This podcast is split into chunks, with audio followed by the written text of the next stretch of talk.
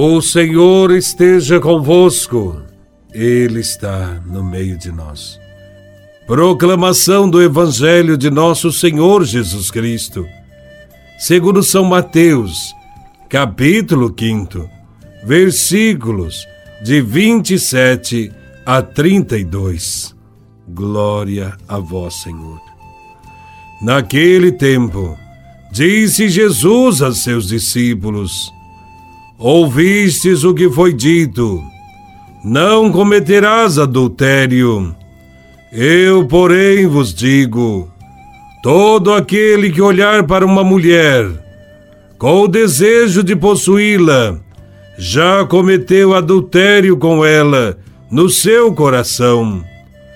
Se o teu olho direito é para ti ocasião de pecado, arranca-o e joga-o para longe de ti. De fato, é melhor perder um de teus membros do que todo o teu corpo ser jogado no inferno. Se a tua mão direita é para ti ocasião de pecado, corta e joga para longe de ti. De fato, é melhor perder um dos teus membros do que todo o teu corpo ir para o inferno. Foi dito também: quem se divorciar de sua mulher, dê-lhe uma certidão de divórcio. Eu, porém, vos digo: todo aquele que se divorcia de sua mulher, a não ser por motivo de união irregular, faz com que ela se torne adúltera e quem se casa com a mulher divorciada comete adultério.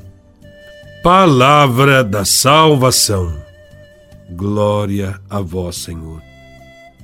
O Evangelho de hoje nos chama a viver a pureza de coração e a maneira de vivê-la é purificando nosso interior, tirando de dentro da nossa vida, do nosso coração, todos aqueles desejos que não estão de acordo com a vontade do Senhor. Nesse Evangelho, os contemporâneos de Jesus preocupavam-se com o ato exterior de adultério.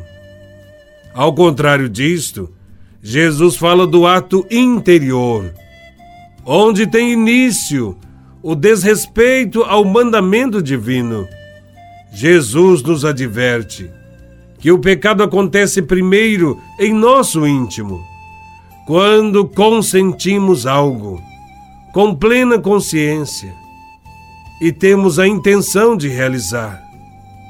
Mesmo que não venha a se concretizar o pecado, o desejo de transgredir o ensinamento deixado por Deus já é o suficiente para se afirmar que houve o pecado, o distanciamento de Deus e de seu projeto de salvação. Neste sentido, quando Jesus interpreta o mandamento, não cometerás adultério, ele afirma: todo aquele que olhar para uma mulher com o desejo de possuí-la, já cometeu adultério com ela no seu coração. Com isso, vemos que o pecado acontece primeiro no coração. Baseado nesses ensinamentos, Jesus nos recomenda que a primeira atitude que devemos ter é o de evitar as ocasiões, os lugares e circunstâncias que nos levem a cometer o pecado. Por isso se afirma: se teu olho direito é para ti ocasião de pecado, arranca-o e joga-o para longe de ti. De fato, é melhor perder um de teus membros do que com todo o seu corpo ser jogado no inferno. Ou arrancar o olho e a mão, como sugere o Evangelho, significa cortar pela raiz os pensamentos, os sentimentos e as ações que nos são agradáveis, mas que nos tiram do caminho de Deus. os nossos julgamentos pelas aparências, os sentimentos de ódio e rancor que guardamos dentro do coração, as manifestações interiores de orgulho e de inveja que ruminamos quando ambicionamos riquezas do mundo, tudo isso são ocasiões de pecado. Todo pecado nasce do desejo.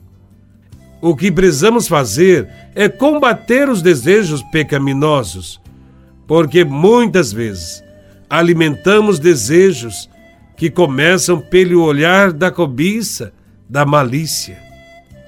Jesus exige de nós uma postura evangélica, de quem é capaz de ver o outro e a outra como seres criados à imagem e semelhança de Deus. E também como renascidos em Cristo para uma vida nova, membros do corpo místico de Cristo, templos vivos do Espírito Santo e como consagrados pela graça do batismo. Ou seja, o outro e a outra pertencem ao Pai. São amados e amadas por Ele e devem ser respeitados e valorizados.